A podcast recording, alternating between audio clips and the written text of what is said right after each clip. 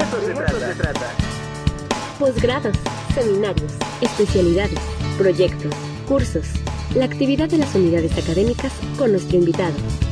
De eso se trata. Ya está con nosotros Frank Loveland Smith. Querido Frank, ya hiciste tu carta. ¿Ya está todo preparado para recibir a los Reyes Magos o qué? Pues a mí, a ver, aparecí de repente aquí. Bueno, feliz año. Este, me de sorpresa, y sabe qué, a dónde se fueron. Este, no, pues aquí estamos listos para empezar el semestre hoy. Este, y bueno, yo quería hablar a, a la última sesión del año pasado. Este, pues mi deseo era hablar de Paradiso de Don José Lezama Lima, poeta cubano. Novela, novela que se caracteriza, bueno, eh, en la academia es conocida como la novela más difícil, más hermética de la literatura latinoamericana del siglo XX, pero es un texto fascinante.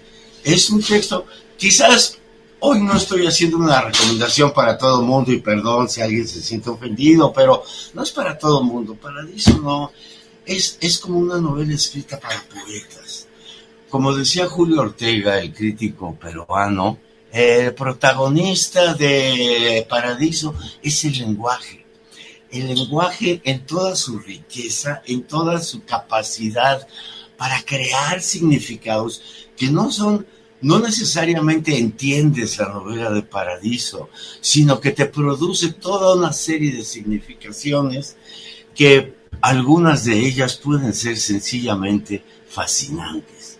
Ah, una novela que no utiliza el lenguaje para describir la historia, sino que utiliza la historia para entrar en el lenguaje, para disfrutar el lenguaje, para casi volverse loco dentro del lenguaje. Ahora bien, para mí Lezama Lima es una especie de, de, y perdón, algunos me dirán qué bárbaro, pero una especie de Borges tropical, un escritor muy culto, con muchas referencias cultas en toda su obra, eh, pero a la vez también un hombre que utiliza la cultura de otra manera y que de alguna manera nos está pidiendo que utilicemos la cultura para otra cosa, no tanto para el, eh, digamos, el conocimiento realista, sino para el conocimiento poético. Oye, eso, eso, eso que comentas es bien interesante Ayer cuando me enteré que ibas a, hablar sobre Lesama Lima, pues me puse a investigar algo y eh, uno de sus objetivos era como contar la otra historia, es decir, no la historia de los sucesos eh, concadenados, realista, sino contar la historia a partir de la poesía. Y eso nos llevaría a entender pues prácticamente otra versión de la historia. Qué interesante, ¿eh? Otra versión de la historia y otra versión también de qué estamos haciendo existiendo. Exacto. Oh, mira, mencioné que decía Borges, Borges por, ejemplo, nos dice, nuestra realidad es, nuestro territorio es el lenguaje. Pero lo dice con bastante escepticismo, es cierto, pues ni modo, no nos queda otra. El lenguaje es donde habitamos. Ah, Lisa Marima dice lo mismo, pero con un gran entusiasmo con una gran fe. Mucho se ha hablado de que, bueno, él se declaraba católico. Y una manera de leer a Lezama Lima, el, Paradiso, es precisamente darse cuenta que también tiene esa línea de reflexión profunda del catolicismo, concretamente, de las novedades del catolicismo, pero en serio, o sea, reflexiones que creo que la iglesia tendría sus dudas al respecto. que le decían que, que, él seguía un catolicismo órfico. Órfico, totalmente. Eh, eh, que medita esas ideas nuevas del cristianismo, pues, en momento. La redención, la transfiguración, el hecho de que en realidad no sabemos quién somos, pero el lenguaje nos va produciendo y nos va haciendo de mil maneras. Por eso decía, Paradiso es una novela para poetas, o mejor dicho, para gente que el, el el lenguaje sea su problema central en la vida. Claro. Lo usamos nada más para conocer objetivamente el mundo. pero para conocernos subjetivamente, Paradiso es una novela iniciática, ¿no? Realmente, eh, y tiene su continuación, que desgraciadamente no pudo terminar don José porque pues, se murió. Pero la continuación es Opiano Licario, que es la novela en la que ya pasan cosas. Porque en Paradiso no esperen mucho mucha acción. mucha acción. Se basa más o menos en la vida del propio de Samalima, que es como la vida de Borges, ¿verdad? Vivió con su mamá, no se le conocieron ni esposa, ni amantes, ni mujeres, ni hombres, este, siempre con su puro asmático. Este, prácticamente no salió de Cuba, ¿no? No salió, bueno, alguna vez vino, vino a México. Sí, creo que fue el único lugar fuera de Cuba que enamorado de su Cuba.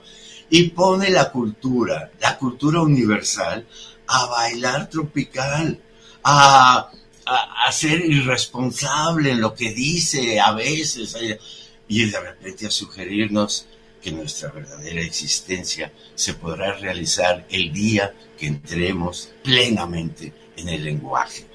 Eh, ya que dije tantas cosas, quiero leer un poquito de, de un ensayo, nomás para que Venga. quienes nos ven y nos escuchan, pues se den cuenta, porque hablando así, no sé, no se entiende muy bien de qué está hablando uno. Pero el inicio de uno de sus ensayos, que se llama Las imágenes posibles. Nada más voy a leer el inicio para que se den cuenta.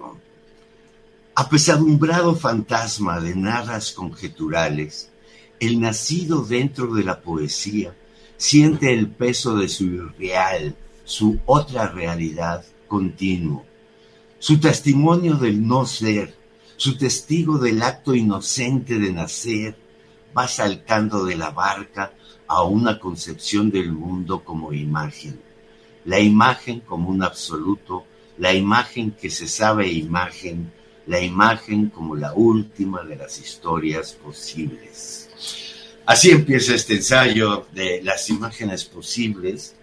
a este es el lenguaje de Lezama Lima, lenguaje que sugiere significados, que nos está que por un lado es como medio vago y por el otro lado es el nacido dentro de la poesía, sus nadas conjeturales, sus ah, el no creer en la realidad, el decir vivo una realidad que es realmente absurda, este maldita en muchos aspectos, ah, impositiva, cuando en realidad ahí está la imagen como la posibilidad de cambiarnos a nosotros mismos, de tener fe, porque eso sí hay en el Samalima, a diferencia de Borges, una fe absoluta en las posibilidades del lenguaje. Y es el lenguaje el que transforma a este animal en un ser humano, a nuestra realidad en una historia no siempre, más bien casi nunca agradable, y un último tema que hay en el Samalima que también quiero mencionar, un tema muy típico de la literatura latinoamericana, la búsqueda del padre. ¿No? Este, el papá de Lezama Lima, por cierto, era un militar, militar de la época de Batista, este, que estudió en Estados Unidos, un hombre fuerte, este, machote y demás. Y su hijo, don José, pues era un niño debilucho, asmático, se enfermaba cada rato, le salían ronchas. Un día su padre lo aventó al agua y casi se ahoga el pobre niño, ahora lo tuvieron que rescatar. Pero de repente al papá le dio influenza y se murió. Punto. Así, pum, de una semana a otra, se murió. Y el tema de la ausencia del padre es bien interesante en la novela de Paradiso. Hay opiniones encontradas al respecto, pero si José Semí, el protagonista, va a sustituir al padre, hay algo que le dice su madre en medio de la novela. Cuando regresa de una manifestación contra Batista, el, el protagonista, su madre le dice, desde la muerte de tu padre yo he estado esperando y tengo fe en que esa ausencia va a ser llenada por alguno de mis hijos. Lo estoy diciendo de manera muy simple. Es bien profundo lo que dice.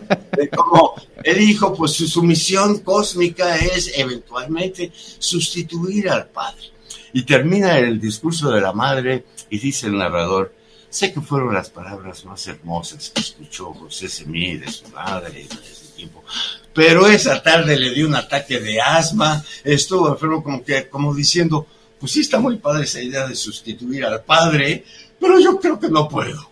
Yo no soy mi papá para nada, no soy un militar, no soy eso, soy un poeta. Y aparece esta otra especie de padre sustituto, el personaje que se llama Opiano Licario, que es un personaje que es como otro tipo de padre, otro tipo, es el hombre que sabe todo, es la cultura, la cultura universal, ¿no? Pero no se la toma demasiado en serio.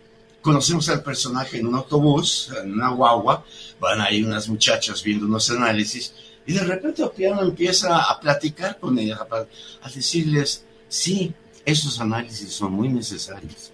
Cada instante trae un pez fuera del agua. Lo único que me interesa es atraparlo. Cada instante que vivimos, cotidiano, normal, etcétera, pero en cada instante algo sucede que si lo atrapamos, comienza a suceder otra cosa.